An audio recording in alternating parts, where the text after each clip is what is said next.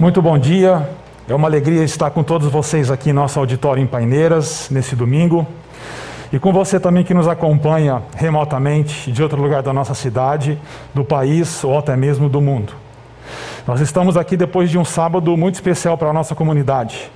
Como o pastor André já mencionou, ontem à noite tivemos uma cantata de Natal muito especial, no qual muitas pessoas foram alcançadas e ouviram a verdadeira mensagem do Natal.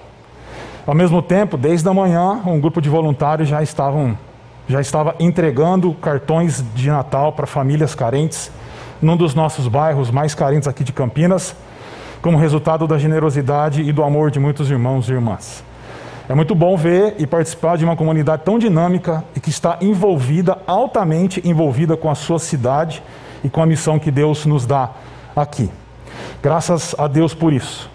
E nós aqui estamos a uma semana do Natal. Eu não sei se você já se deu conta, mas daqui a uma semana nós estaremos juntos de parentes e amigos e, e, e ao redor de mesas para nós celebrarmos o Natal.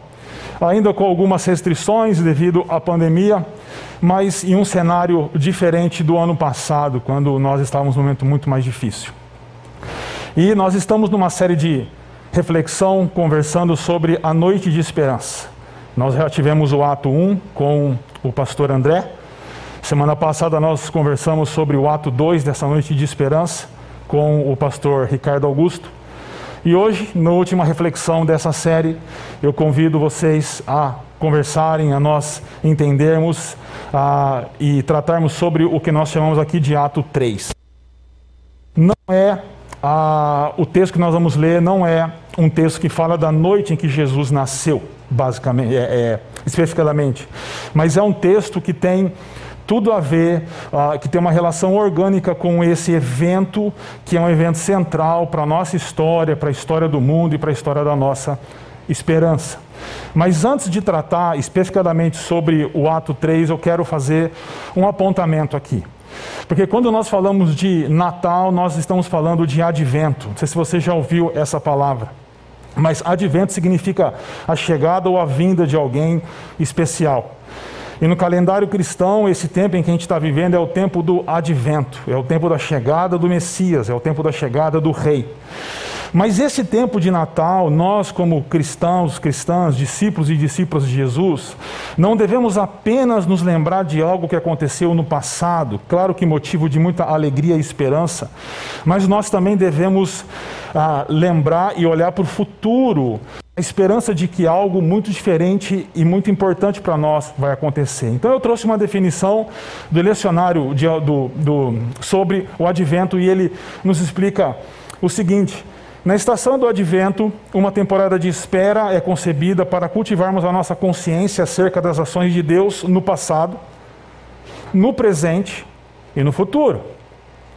No advento, ouvimos as profecias do Messias vindouro como dirigidas a nós, pessoas que esperam pela segunda vinda. E aqui eu quero pontuar, porque a nossa reflexão de hoje necessariamente está conectada ao advento que aconteceu e o advento que acontecerá. E que nós estamos vivendo entre esses dois adventos. E nós precisamos aprender como viver entre esses dois adventos. Continuando, diz: no advento, aumentamos a nossa antecipação pelo cumprimento de todas as promessas do Antigo Testamento.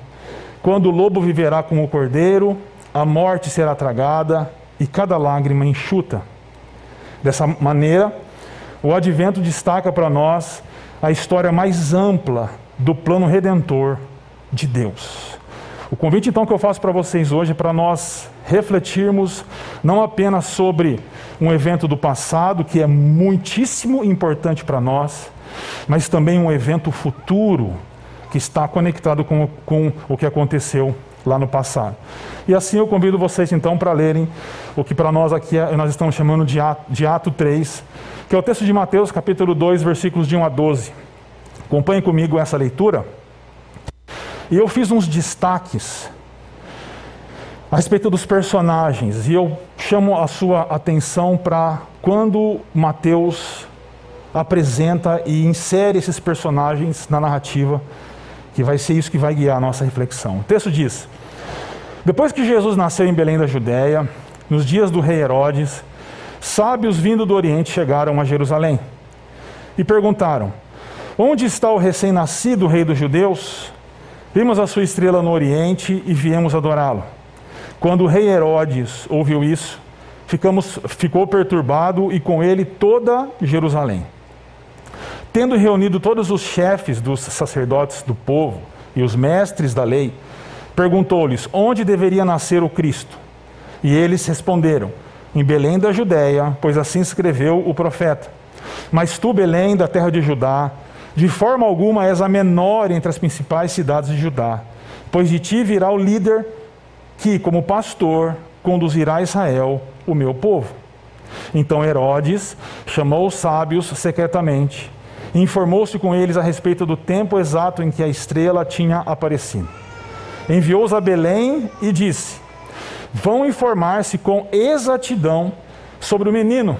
Logo que o encontrarem, avisem-me, para que eu também vá adorá-lo. Depois de ouvirem ao rei, eles, aqui os sábios, seguiram o seu caminho e a estrela que tinham visto no oriente foi adiante deles até que finalmente parou sobre o lugar onde estava o menino. Quando tornaram a ver a estrela, encheram-se de júbilo.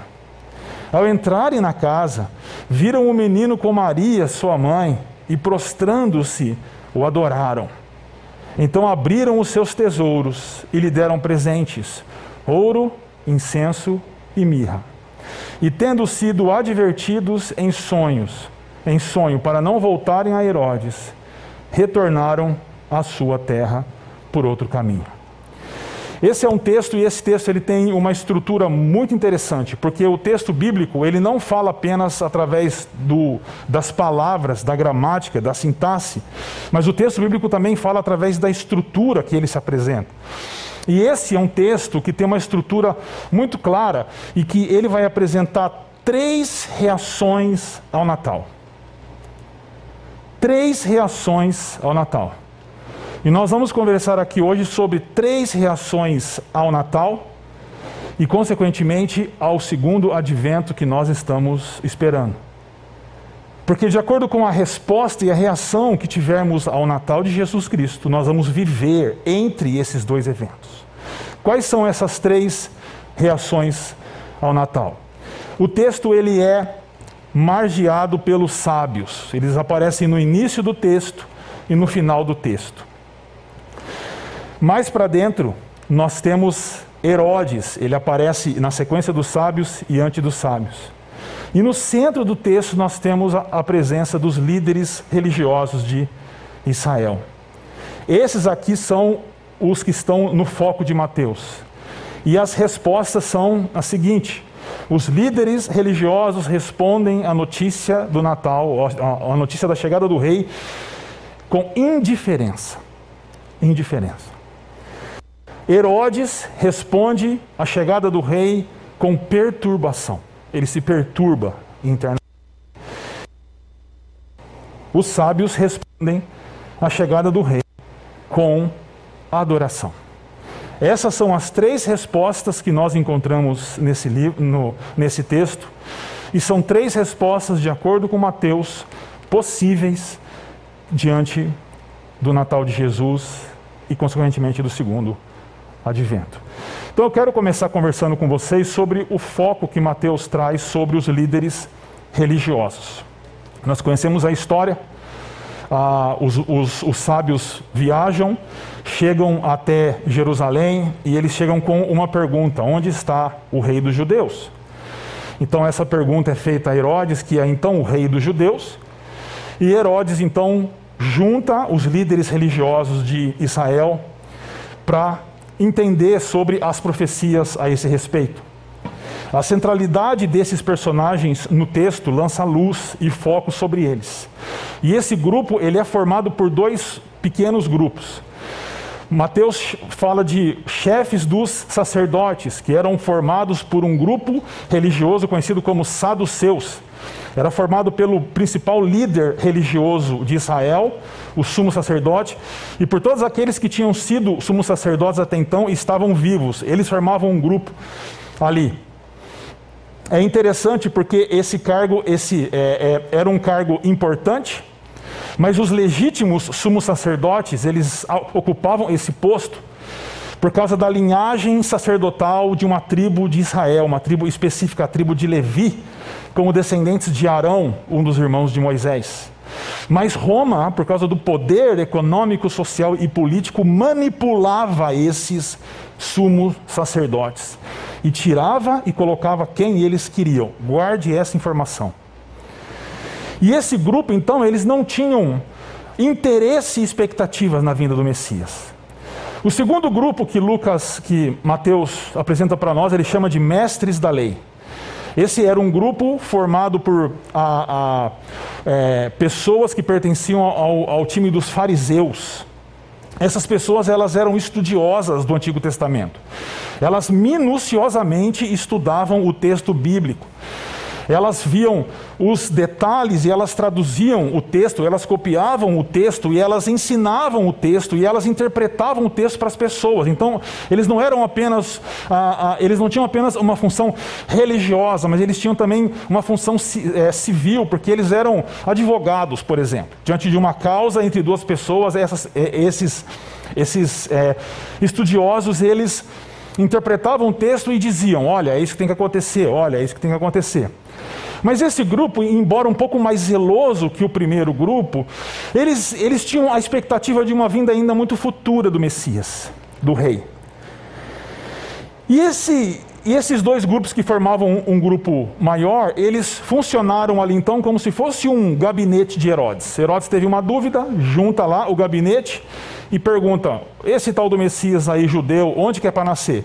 Então eles apresentam uma profecia na verdade, juntando dois textos. Eles juntam o texto de Miqueias, capítulo 5, versículo 2, que fala sobre um líder que surgirá, uma profecia do século 8 a.C., e eles somam a isso um texto de 2 Samuel, capítulo 5, ah, versículo 2, que fala sobre o pastor, ou seja, esse líder de Israel que vai surgir, ele é um líder pastor, não apenas um rei, mas um rei que vai conduzir as suas, o seu povo.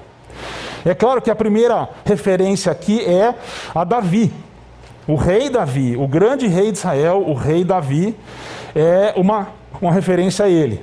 Mas é uma referência que se concretizaria plenamente na pessoa do Messias, do rei.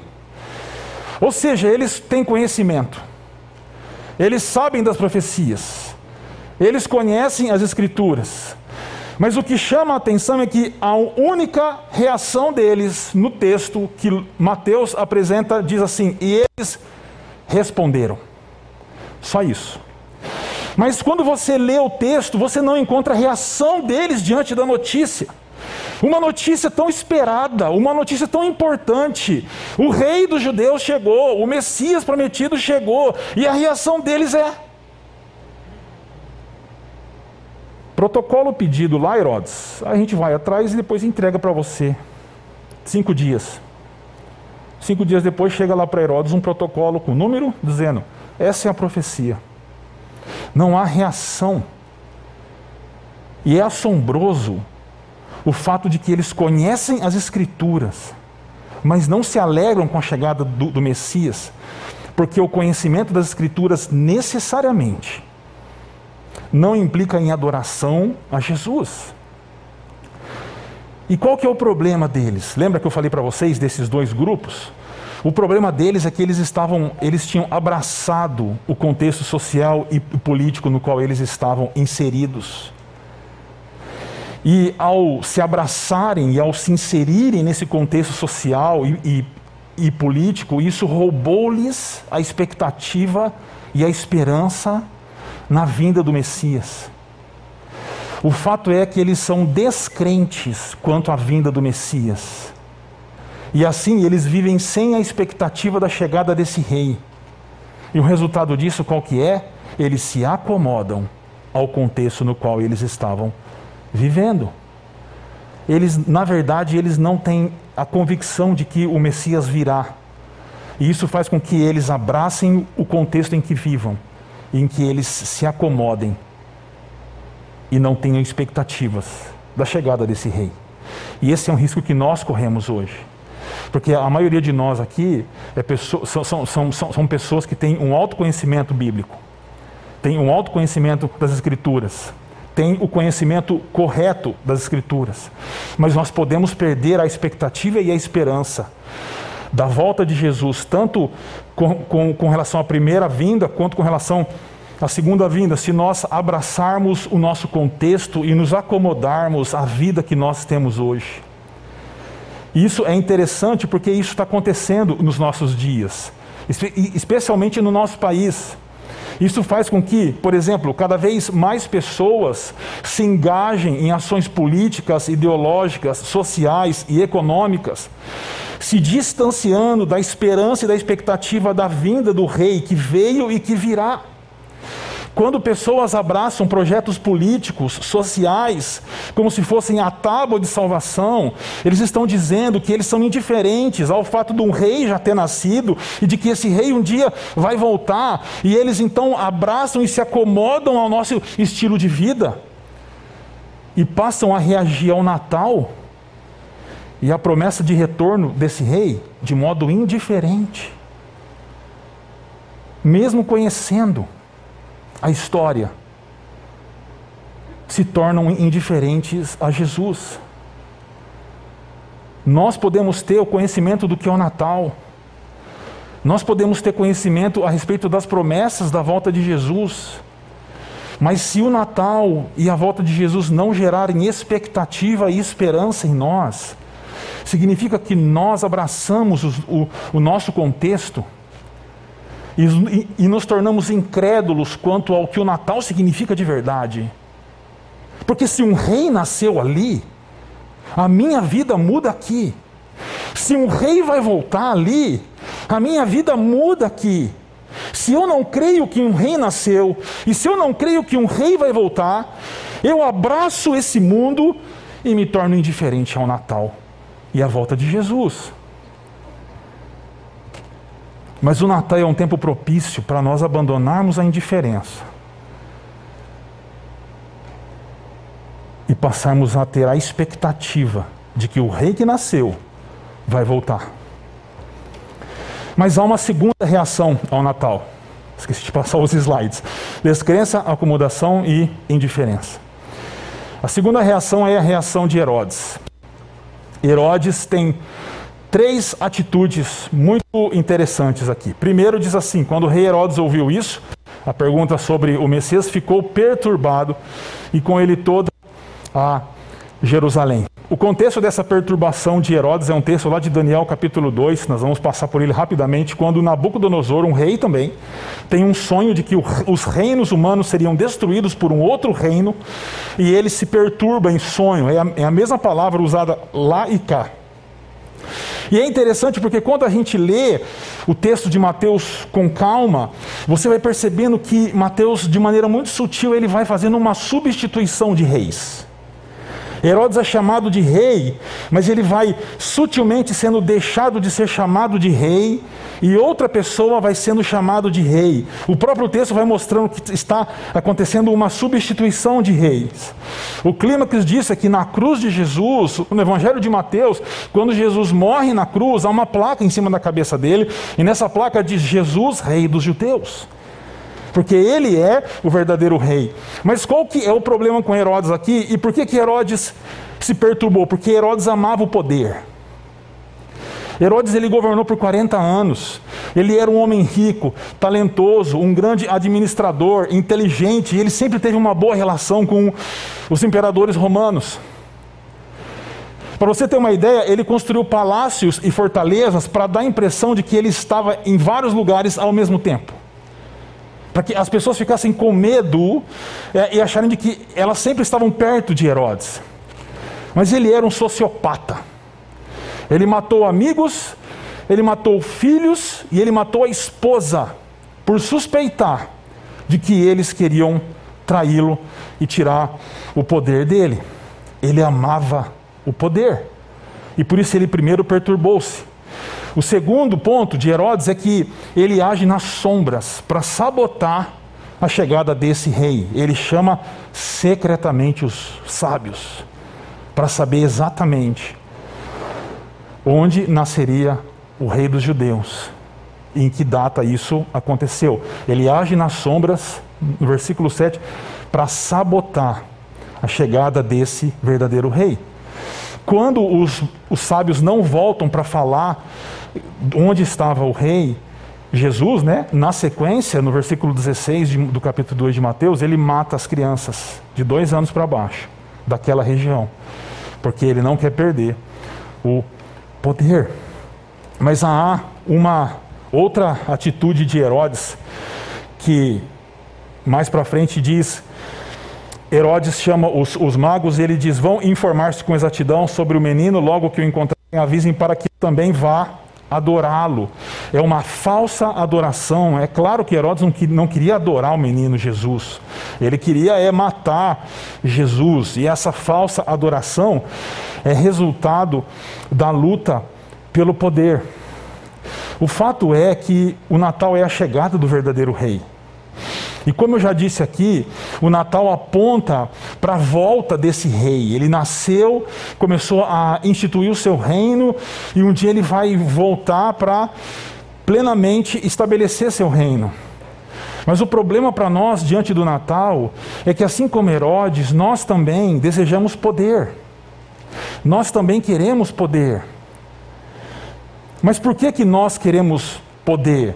Nós queremos poder porque nós, como, uma, como raça humana, em rebeldia contra o Criador, nós buscamos autonomia contra o nosso Criador. Nós queremos viver do nosso jeito. E o poder é a fonte da autonomia. Só que hoje você já não busca mais poder e autonomia com uma espada na mão, mas com um cartão de crédito na carteira. Você já não busca mais poder e autonomia invadindo cidades e matando pessoas, mas andando pelas, pelos corredores do shopping center. Essa nossa busca por autonomia hoje se manifesta no consumo exacerbado que nós, como uma sociedade de consumos, temos, espe temos especialmente num período como esse de Natal. Porque eu não sei se você já parou para pensar na dinâmica por trás do consumo. O consumo te dá o poder e autonomia para você ser quem você quer ser. Você compra as coisas para você ser quem você quer ser e não quem você é. De fato, assim como Herodes, ele não era rei, mas ele queria se manter como rei e por isso ele tinha que manter o poder e a autonomia contra Jesus. O resultado disso é uma falsa adoração a Jesus e uma sabotagem da chegada desse rei e da expectativa da volta dele. Eu chamo a sua atenção para você pensar de maneira mais séria sobre isso. Porque nós estamos às vésperas do Natal. E para nós é uma data muito especial e muito importante. Mas o Natal pode gerar incômodo, porque é a chegada de um rei que não veio apenas para fazer parte de um presépio ou para fazer parte de cantatas, mas ele veio para governar todas as coisas, inclusive nossas vidas, e dirigir e guiar as nossas vidas de acordo com a vontade dele. O que a gente pode fazer nesse Natal é assim como Herodes, internamente em nossos corações, movidos por poder e, e, e autonomia, sabotar o verdadeiro Natal. Sabotar a expectativa que a gente tem da volta de Jesus e termos uma falsa adoração a Jesus. Nós adoramos Jesus da boca para fora, mas o nosso coração sabotado não quer esse rei. Não quer se submeter a ele. Então a busca por poder e autonomia gera perturbação diante do Natal e da volta de Jesus. Mas o Natal é um tempo propício para uma redenção. Mas há uma terceira reação de novo, né? Esqueci o slide. Poder, autonomia, consumo que gera perturbação. Mas há uma terceira reação, que é a reação dos sábios, e ela é descrita logo no início ah, do texto. E é interessante que os sábios, então, eles vêm de muito longe, eles vêm guiados por uma esperança muito concreta, e eles fazem uma pergunta para Herodes, que é melhor traduzida do jeito que está aqui, ó. Onde está o nascido rei dos judeus? Não o recém-nascido, porque Jesus já devia ser uma criancinha quando ele chega. E a pergunta que eles fazem para Herodes gera perturbação no coração de Herodes, porque não é uma pergunta assim: onde está aquele que nasceu para se tornar rei dos judeus? Mas a pergunta é: onde está aquele que nasceu rei? O fato de Jesus ser rei é estabelecido desde antes dele nascer. O status de Jesus como rei não foi conferido para Jesus mais tarde, mas desde o de nascimento e a participação de Jesus na linhagem de Davi, estabelecido em Mateus capítulo 1, versículo 1, deixa claro isso. Então esses sábios, eles vêm de muito longe, guiados por uma esperança para encontrar o rei que nasceu. Não aquele que vai se tornar rei, mas o rei que nasceu. Há, muita, há muitas é, é, discussões sobre quem eram esses, esses sábios, mas de maneira bem rápida, eles vieram provavelmente da Arábia ou do antigo reino da Pérsia para Jerusalém. E a possibilidade mais é, concreta deles é que eles vieram da Babilônia, mais ali ao, ao norte, e eles tiveram acesso às escrituras de Israel ah, desde o tempo em que Daniel estava lá. Então, em Daniel capítulo 2, versículo 2, naquele sonho que Nabucodonosor teve, que eu já mencionei aqui, diz assim: Por isso o rei, Nabucodonosor, convocou os magos, ou os sábios, é a mesma palavra que ocorre em Mateus, os encantadores, os feiticeiros e os astrólogos, para que lhe dissessem o que ele havia sonhado. Então, quem eram esses, esses sábios? Eles não eram magos, porque mago para nós hoje está no Senhor dos Anéis, né? E se é mágico, a gente pensa naquele cara que fica tentando enganar a gente numa festinha de criança ou no circo. Não é o caso desses homens. Esses homens eram sábios porque eles eram homens que tinham alto conhecimento astrológico, ast astronômico, de matemática, de engenharia. Então eram homens que teriam PhD e pós-doc hoje. É isso que eles seriam. Seriam pós-doc da Unicamp, pós-doc da USP, e assim por diante. Eram homens muito importantes. E não eram só três, tá bom? Você imagina que eram, que eram lá Baltazar, Belchior e Gaspar, né? Assim que a gente ouve quando a gente é criança. E os presépios têm os três lá. Jamais três homens fariam uma viagem desse tamanho sozinho. Eram, eram, eram dezenas de, de, de pessoas, quiçá centenas de pessoas que vieram ver o rei dos. Ah, judeus. Né? E, e a reação que eles têm é muito interessante, porque, em primeiro lugar, diante do rei que nasce, eles se enchem de alegria, eles adoram e eles obedecem. Se enchem de alegria, adoram e obedecem. Sobre isso que a gente agora passa a conversar com relação à última é, possível reação ao Natal. O texto diz que quando eles tornaram a ver a estrela que os é Jerusalém e depois indicou a casa onde eles estavam, diz que eles se encheram de alegria. É interessante porque essa expressão encheram de alegria é uma expressão até difícil de traduzir no original, mas literalmente significa assim: eles se alegraram de uma alegria muito grande. Quem conhece pessoas que, que vêm dessas culturas árabes, eu imagino que esses homens, quando eles encontraram a casa onde estaria lá Jesus e a sua família, eles começaram a gritar, eles começaram a pular, eles começaram a levantar as mãos, eles começaram a, a dançar, porque eles haviam encontrado a grande alegria da vida deles. A alegria deles é muito grande por terem encontrado aquele que veio para nascer como rei e para governar sobre todas as coisas. Eles são guiados então pela estrela para Belém, e tem uma tradução que nos ajuda a entender essa alegria, que diz: E vendo eles a estrela, alegraram-se com grande e intenso júbilo. Agora, que estrela é essa, né? Eu tive uma, uma boa discussão teológica com minha esposa ao longo da semana, porque que estrela é essa? Né? Há quatro possibilidades. Primeiro, uma estrela de verdade, Deus conduz todas as coisas. Segundo, um alinhamento de planetas. Terceiro, ah, um cometa. E quarto, um anjo. Pode ter sido um anjo também, que o anjo e as estrelas são intercambiáveis na literatura judaica do Antigo Testamento. E não. Mas aqui não importa o que, que era. Importa que Deus usou um sinal para conduzir esses homens. E a estrela é importante porque ela é a concretização de uma profecia lá de Números 24, versículo 17. O texto diz assim: é uma profecia de Balaão. Ele diz: Eu o vejo, mas não agora. É uma profecia bem antiga. Eu o avisto, mas não de perto, está longe ainda. O texto de Números são muitos anos antes de Jesus, milhares de anos antes de Jesus. Uma estrela surgirá de Jacó, um cetro se levantará de Israel.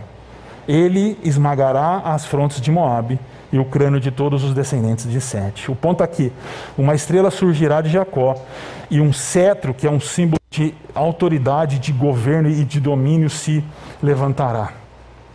Então, esse é um texto que apontava para o Messias e que apontava para o Messias que viria para reinar.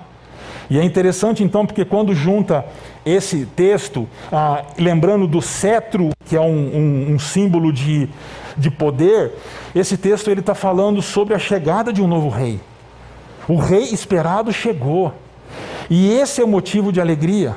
Ou seja, o motivo de grande alegria no Natal é resultado do nascimento desse novo rei em oposição à indiferença dos líderes religiosos de Israel, que não se alegraram, que não tiveram reação diante da notícia do nascimento desse rei, esses sábios que são pagãos, que são gentios, que vêm de longe, eles se alegram muito pela chegada desse novo rei. E essa deve ser a nossa resposta ao Natal. Um novo rei surgiu, significa que tudo mudou.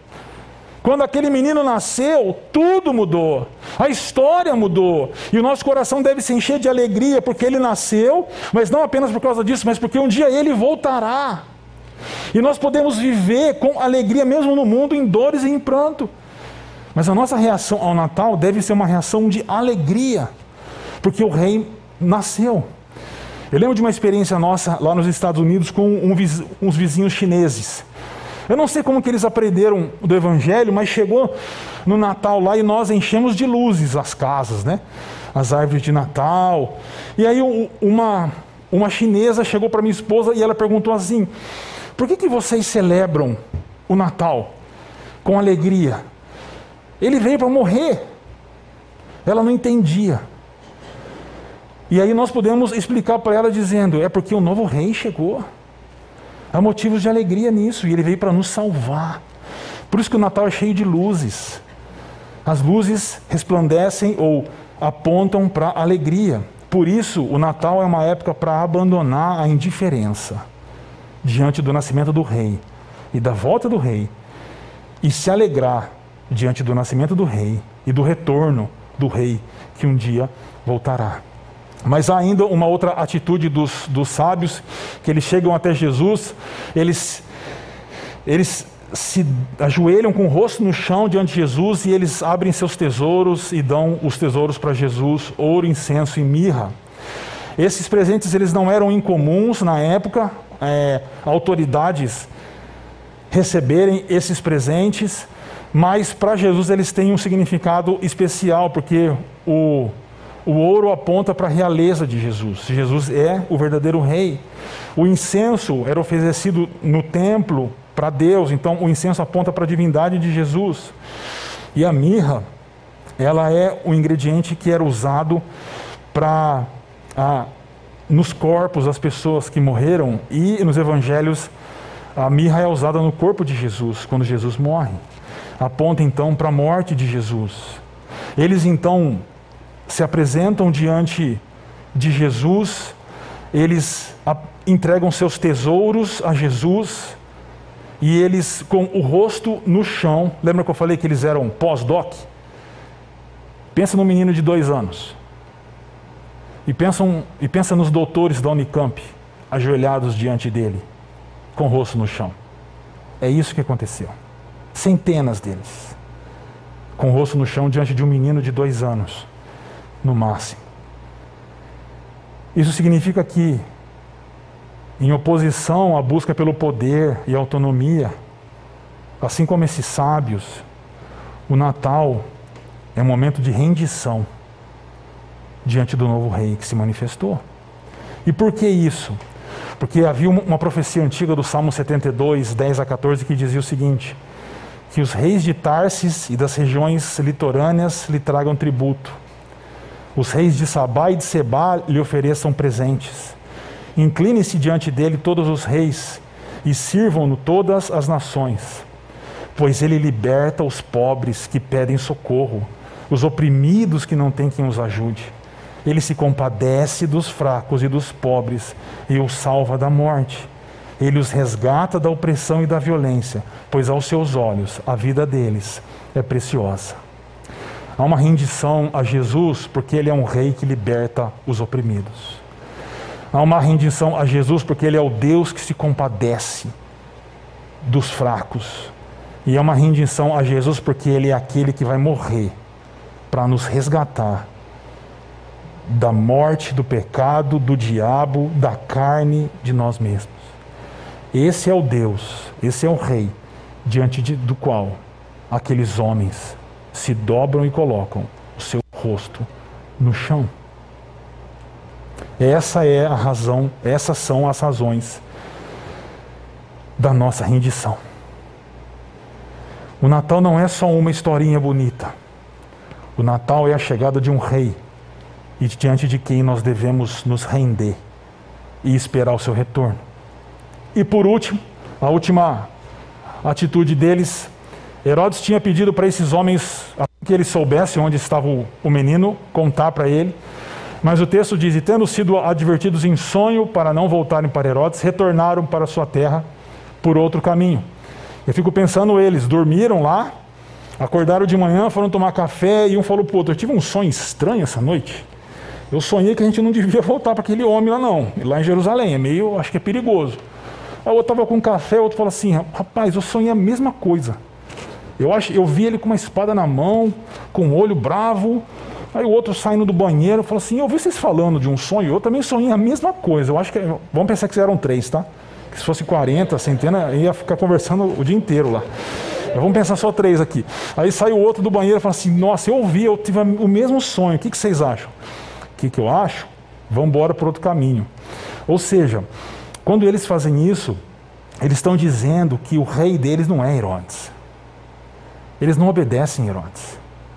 Eles obedecem aquele Deus que está se manifestando ali como uma criança diante deles. Eles não voltam para Herodes, mas eles vão por um outro caminho. Eles obedecem à ordem divina então, eles são um protótipo de discípulos e discípulos de Jesus, que vivem em obediência a Jesus. Agora, para para pensar. Esses homens voltaram para sua terra, era uma terra muito distante. Qual a esperança que eles carregavam no coração? Eles tinham se ajoelhado diante de um menino de dois anos, na convicção de que aquele menino era um rei. E eles voltam para suas terras, eles voltam na expectativa de que um dia o governo daquele menino os alcançasse. A expectativa deles, a esperança deles é de que um dia o governo daquele menino os alcançasse. E nós estamos na mesma expectativa daqueles homens e mulheres daquela caravana, de que um dia o governo de Jesus Cristo vai ser estabelecido sobre toda a criação. E por isso, diante do Natal de Jesus, nós devemos nos alegrar, adorar e obedecer, olhando para o segundo advento e para a volta de Jesus. Porque essa é a nossa esperança. É uma esperança que o apóstolo Pedro apresenta na segunda carta, capítulo 1, versículo 19, ele diz assim: Assim temos ainda mais firme a palavra dos profetas, e vocês farão bem se a ela prestarem atenção, como a uma candeia que brilha em lugar escuro até que o dia clareie e a estrela da manhã nasça no coração de vocês. O apóstolo Pedro está falando aqui sobre a volta de Jesus, o retorno de Jesus, a esperança nesse rei que nos mantém obedientes ao longo da jornada. Por isso, nós somos chamados nesse dia, a uma semana do Natal, a não reagirmos e respondermos ao Natal de Jesus com indiferença, resultado da descrença. É algo muito bonito, a gente coloca o presépio em casa, coloca é, o ornamento na porta, monta a árvore de Natal, mas vive como se aquilo não fosse verdade. E sem a expectativa da volta de Jesus. Se é assim que você tem vivido até aqui, hoje é o dia de você renunciar e abandonar a indiferença. Ou você pode estar lutando internamente para você se manter o senhor da sua própria vida. Você manter autonomia. E no seu coração você sabota a chegada de Jesus na sua vida. E a adoração que você tem a Jesus, você pode até cantar às vezes, noite de paz, mas é da boca para fora, porque você quer viver do seu jeito. Hoje é dia de se render e de parar de tentar viver do seu jeito e entender que aquele que nasceu naquela manjedoura e foi visitado pelos sábios não era um menino qualquer, mas era um rei. Era o rei que veio para reinar sobre nossas vidas. E esse rei um dia vai voltar. E a expectativa na volta desse rei deve guiar os seus passos até lá. Deve te orientar até lá, em como você vive, em obediência e esperança. Quero terminar falando do pinheiro. A gente teve a possibilidade, muitos aqui tiveram também, de passar o Natal no hemisfério norte. E vocês sabem por que, que o pinheiro é a árvore do Natal? É uma resposta muito simples. O pinheiro é a árvore do Natal porque é a única árvore que se mantém verde durante o tempo de inverno. Todas as outras já no outono perdem as folhas, ficam feias, ficam secas, mas o pinheiro, durante o inverno, é a única que se mantém verde. Nós estamos num período de inverno, esperando a chegada do rei. E esse rei um dia vai chegar. E na chegada desse rei a primavera vai surgir. Mas até lá, no meio do inverno, da escuridão das trevas, dos problemas que nós enfrentamos, nós somos chamados a sermos como um pinheiro no inverno, nos mantermos verdes, de preferência com uma estrela em cima e com luzes em volta, apontando para uma esperança de que um dia o inverno vai acabar e um dia esse rei vai chegar. Como nos mantemos verdes em meio ao inverno? Com alegria. Mas não uma alegria qualquer, mas aquela alegria que brota do coração e que nos dá vontade de cantar, de dançar, de chorar e de dizer para todo mundo: um novo rei chegou, tudo mudou. A minha esperança não está no presidente da direita, da esquerda, do centro, do alto. A minha esperança está nesse rei que nasceu e vai voltar. Motivo de alegria. Segundo é a adoração no sentido de rendição. Render-se a Jesus. Porque Ele é aquele que, como Deus, nos ama e nos resgatou das trevas. Morreu por nós naquela cruz. Tem misericórdia de nós. Adoração e por fim, obediência. Que ao longo desse trajeto sejamos pessoas, discípulos e discípulas de Jesus, obedientes a Jesus. Por isso, que neste Natal, mas não apenas neste Natal, mas até o retorno do nosso Rei, que sua alegria esteja em Jesus Cristo. Esse é um teste bom. Se sua alegria está nos presentes, você vai receber, dar, nas pessoas que você vai encontrar, na comida que você vai comer. Tem problema a alegria estar tá nessas coisas. São motivos de alegria, mas não a verdadeira alegria, a maior alegria. Segundo lugar, que você viva em obediência a Jesus. Parece que nós somos chamados. Nós não vivemos mais do jeito que a gente quer, mas a gente vive, a gente vive do jeito que Jesus quer. E que você testemunhe a realeza, a divindade e a paixão de Jesus porque naquela manjedoura não havia apenas um bebê que nasceu, mas uma cruz estava sobre ela e o retorno dele também estava representado naquela manjedoura. Que Deus nos abençoe.